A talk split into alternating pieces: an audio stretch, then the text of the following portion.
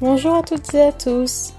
Bienvenue dans ce nouvel épisode de Culture Design. Il est temps de casser des chaises. Avant de commencer l'épisode du jour, je vais vous partager à nouveau un commentaire que j'ai reçu. Je vous remercie pour vos efforts. Vous mettez des informations rares et extrêmement intéressantes. Je reste fidèle à votre page. Chaque jour, je découvre des nouvelles notions. Merci à toi, Bader Edin.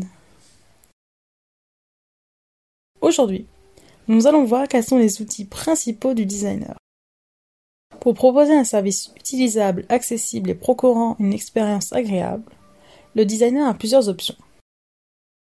J'ai sélectionné ceux que j'utilise le plus souvent et qui se retrouvent dans la plupart de mes projets.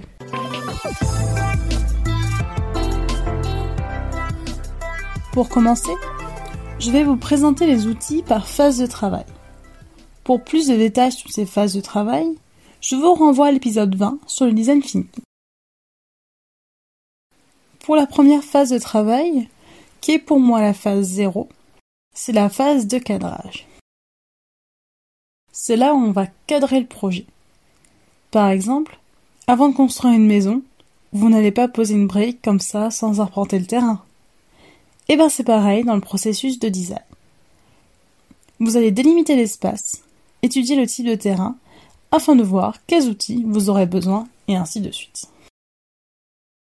Pour délimiter le cadre du projet, j'utilise la méthode QQO QCCP pour qui, quoi, où, quand, comment, combien, pourquoi.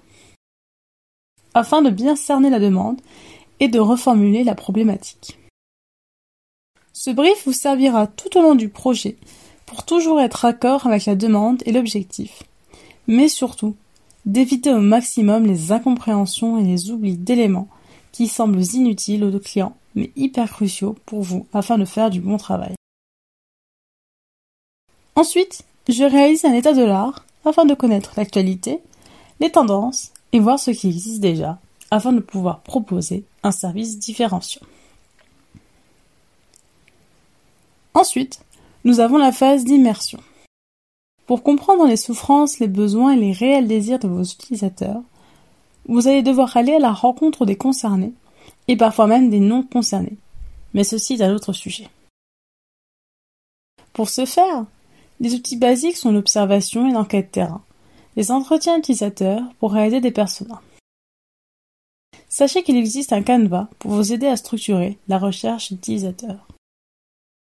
L'observation et l'enquête terrain servent à observer des comportements sur des périodes limitées et espacées dans le temps afin de créer une vision complète des utilisateurs et du territoire. Il existe différentes méthodes, comme le tracking avec des caméras, la technique Fly on the Wall qui consiste à se fondre dans le contexte, le shadowing qui consiste à suivre au plus près l'utilisateur, l'enquête contextuelle pour laquelle vous interrogez l'utilisateur sur ses pratiques et habitudes, et enfin l'agent sous couverture où vous jouez le rôle d'un acteur afin que l'utilisateur ne soit pas observé. Concernant les entretiens utilisateurs, il y a trois façons de faire. L'entretien non directif qui laisse l'interviewé parler librement. L'entretien semi-directif qui permet d'aborder tous les points que l'intervieweur souhaite aborder tout en laissant une flexibilité dans la conversation. Et en troisième, nous avons l'entretien directif qui se rapproche du questionnaire.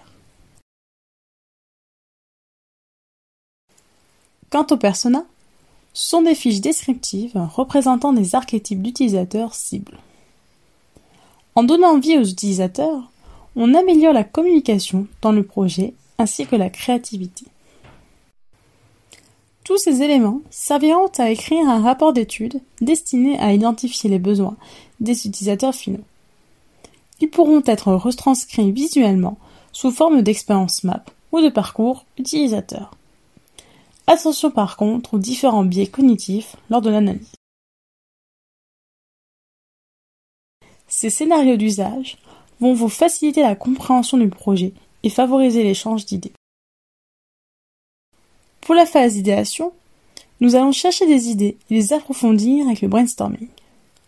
Le but est de stimuler la créativité car nous sommes tous des créatifs, et ce n'est pas un don magique. J'en parle plus en détail dans l'épisode 36.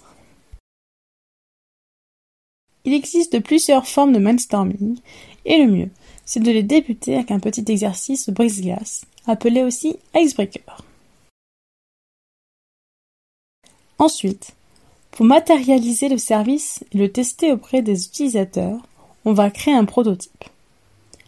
Un prototype peut être très basique, avec un système en papier par exemple. Vous trouverez de nombreuses vidéos sur Internet démontrant la créativité des gens. L'intérêt est d'analyser l'usage. Pour tout ce qui concerne les interfaces web, pour l'arborescence par exemple, vous pouvez utiliser la méthode trait de carte. C'est une pratique de design participatif qui permet de voir comment les gens regroupent des éléments en catégories. Toujours concernant la création web, j'utilise le logiciel Sketch, payant et disponible uniquement sur Mac. Avec Sketch, vous pouvez créer des interfaces pour smartphone, tablette, ordinateur. Vous pouvez créer vos propres icônes jusqu'à même un design system. Je trouve ce logiciel très facile d'utilisation et de nombreux éléments sont mis à disposition par la communauté. Pour tester les sites web, le test des 5 secondes est très pertinent. Il permet d'évaluer la première impression qui est très cruciale.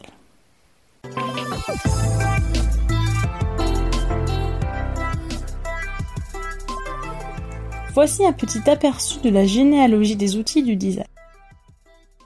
Je n'ai pas décrit en détail chaque outil, mais vous trouverez dans les sources pour l'élaboration du podcast des livres et autres ressources internet, des éléments pour compléter. Vous retrouverez toutes les sources concernant le podcast sur mon site internet massomarion.wixit.com slash website dans la rubrique blog puis podcast. Vous pouvez vous abonner à ce podcast sur de nombreuses plateformes telles que Deezer, Spotify, iTunes Podcast, YouTube ou encore Podcast Addict. N'hésitez pas à le partager avec votre entourage, à faire un don sur ma cagnotte Tipeee ou à me laisser votre avis. Je me ferai un plaisir de le lire lors d'un prochain épisode. À la semaine prochaine!